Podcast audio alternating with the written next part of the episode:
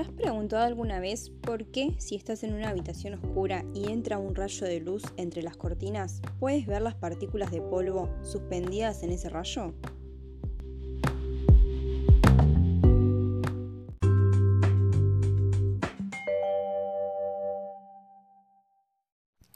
Hola amigos, ¿qué tal? Bienvenidos a nuestro podcast Un café con físico-química, un podcast hecho con amor.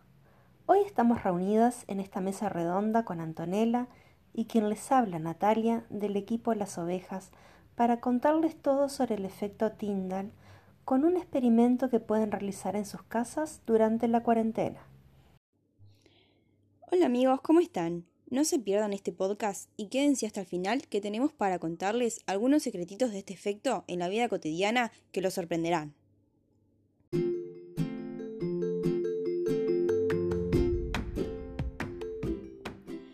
Hoy es 25 de julio de 2021 y estaremos conversando en nuestro primer episodio sobre algunas preguntas que nos hicimos a lo largo de esta experiencia con el laboratorio en casa sobre el efecto Tandal.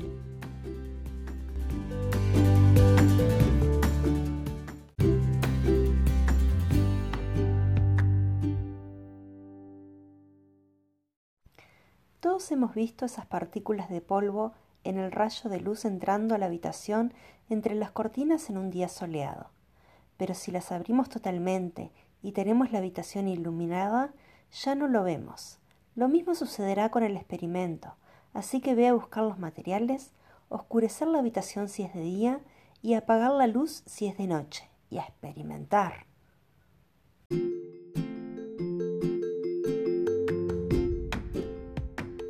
¿Estás listo? Comencemos.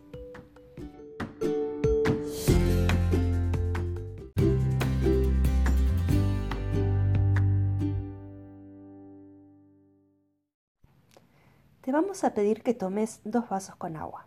Bueno, no. En realidad no los tomes.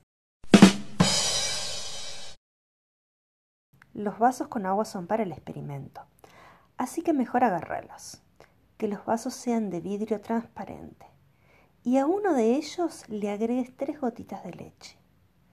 Por otro lado, toma un cartoncito y hacele un orificio pequeño, minúsculo, que lo vas a usar para poner delante de tu linterna del celular. Ahora cerrá las cortinas si es de día o apaga la luz si es de noche y encendé tu linterna. Enfoca a través de un vaso y luego en el otro. No te olvides de anteponer el cartoncito. ¿Qué ves? ¿Qué sucede con el rayo de luz al lanzarlo a través del vaso con agua? ¿Y qué sucede en el que contiene agua con unas gotitas de leche? Bueno, te contamos lo que vimos nosotras. Entre estos dos sistemas fácilmente podemos diferenciar dos clases de situaciones. Por un lado, tenemos el sistema compuesto por el agua con gotitas de leche, en el cual se observa el rayo de luz que se refleja y refracta, por otra parte, está el sistema formado por el agua, en el cual no se observa el rayo de luz. Buenísimo si lo estás pudiendo hacer, si no, no te pierdas esta experiencia. Pensemos ahora, ¿qué sucede con las partículas en ambos casos?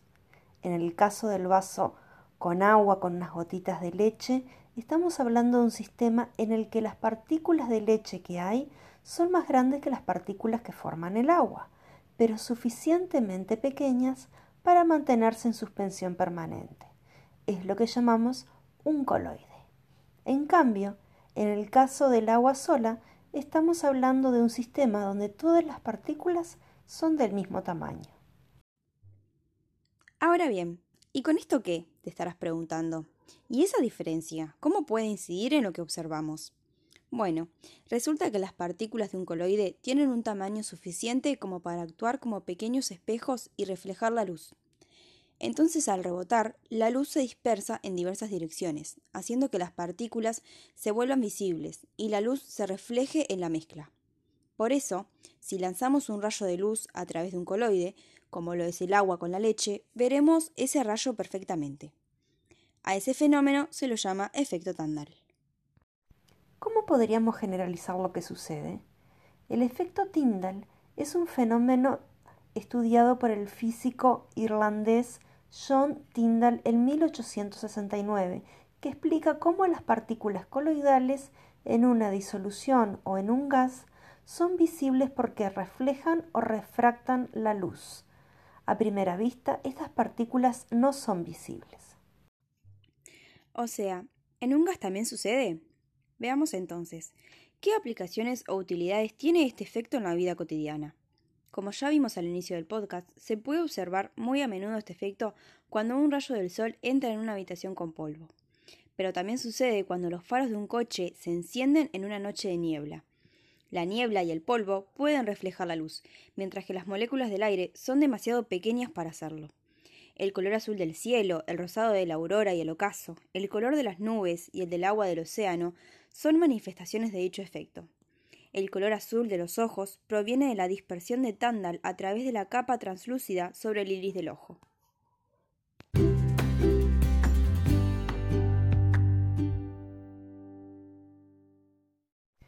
¿Mucha información? Seguramente sí, pero ¿a qué no sabías que tenían en común el polvo del aire, la leche en el agua, el rosado de la aurora y el color azul de los ojos? Ahora ya lo sabes Jugales una adivinanza a tus amigos y contales por qué.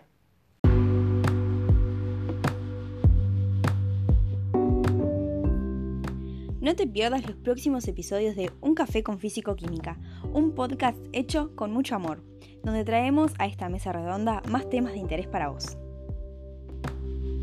Hasta la próxima y a cuidarse.